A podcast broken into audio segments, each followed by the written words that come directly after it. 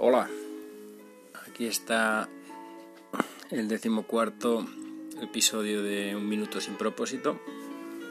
Hoy con eh, Franz Liszt, el pianista y compositor húngaro, que tengo un vinilo aquí en la mano de la Deutsche Grammophon y en la, y en la parte de atrás, eh, debajo de Franz Liszt, hay una firma de quién? De Alfredo Kraus dice Alfredo Kraus 1986, un autógrafo del tenor canario. Esto daría para una investigación de, algún detective famoso, de Magre o de, Sherlock Holmes. Pero no, me he acordado cómo llegó esto aquí, porque esta firma, mm, yo, yo le llevé este disco para que me lo firmara.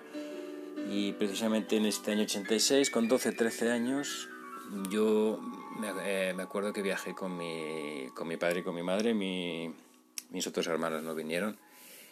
Eh, viajamos a Canarias, yo creo que es la, probablemente una de las primeras veces que volaba, primero a Las Palmas y luego fuimos a, a Tenerife. El caso es que en el vuelo de vuelta estaba Alfredo Kraus, en, era un vuelo de Iberia normalito, eh, estaba en el, en el avión, Alfredo Kraus, y claro, era fue siempre uno de los ídolos de mi padre, Alfredo Kraus y Di Stefano. Y en el caso de Di Stefano, por partida doble, los dos Di Stefano. Eh, Alfredo Di Stefano, el futbolista, y Giuseppe Di Stefano, el tenor, que Giuseppe Di Stefano, bueno, pues era el compañero de María Calas, eh, o vamos, su partner favorito, por si no conocías el, nombre. Total, que mm, a mitad de vuelo, pues mm, yo creo que mi padre me convencería o yo me dio por ahí y como no teníamos nada mejor a mano, utilizamos este disco que seguramente lo habíamos comprado allí en Canarias.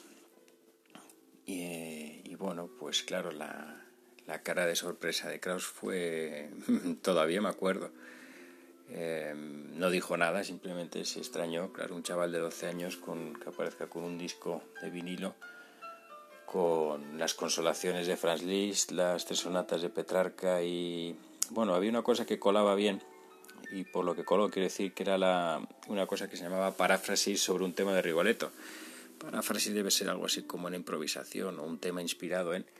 Y como Rigoletto era una de las óperas eh, más famosas de, de Kraus, me refiero favoritas del público, el cantándolas, ¿no? Kraus no tenía un repertorio muy amplio y el Duque de Mantua, el personaje del Duque de Mantua de Rigoletto, pues eh, era famosísimo cuando lo cantaba Kraus toda su vida.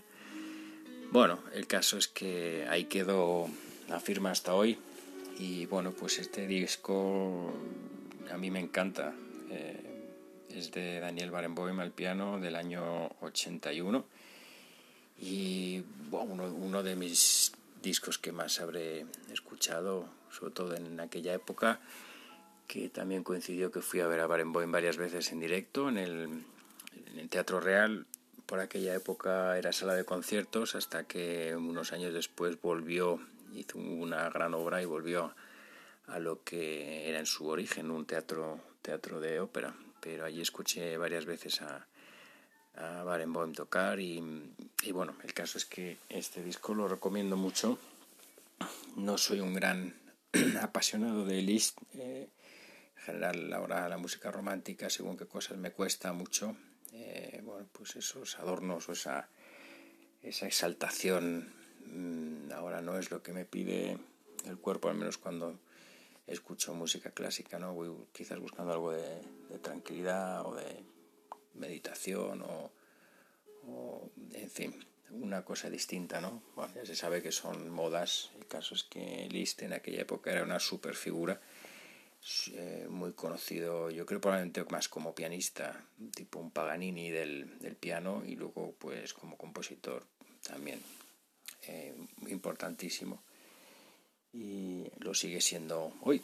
El caso es que si tienes gusto así por un, una alternativa, por ejemplo, a los nocturnos de Chopin, si te gustan los nocturnos de Chopin, creo que este disco te, te gustará mucho. Es muy, muy reposado, así con mucho lirismo, eh, muy agradable de, escuchar, muy interesante. Y, ya digo, Barenboim está impecable. O sea que nada, aquí acaba mi episodio de hoy, mi episodio de hoy, un poquito más largo de lo normal con la, con la anécdota. Eh, te dejo nada con buenas sensaciones, con, con buena música, con esta música de piano de mitad del siglo XIX. Y nada, como siempre, muy buena música, que pases buen, buen día, buena semana. Y aquí nos vemos en un minuto sin propósito, un podcast para, para gente muy seria. En fin, cuídate. Hasta pronto.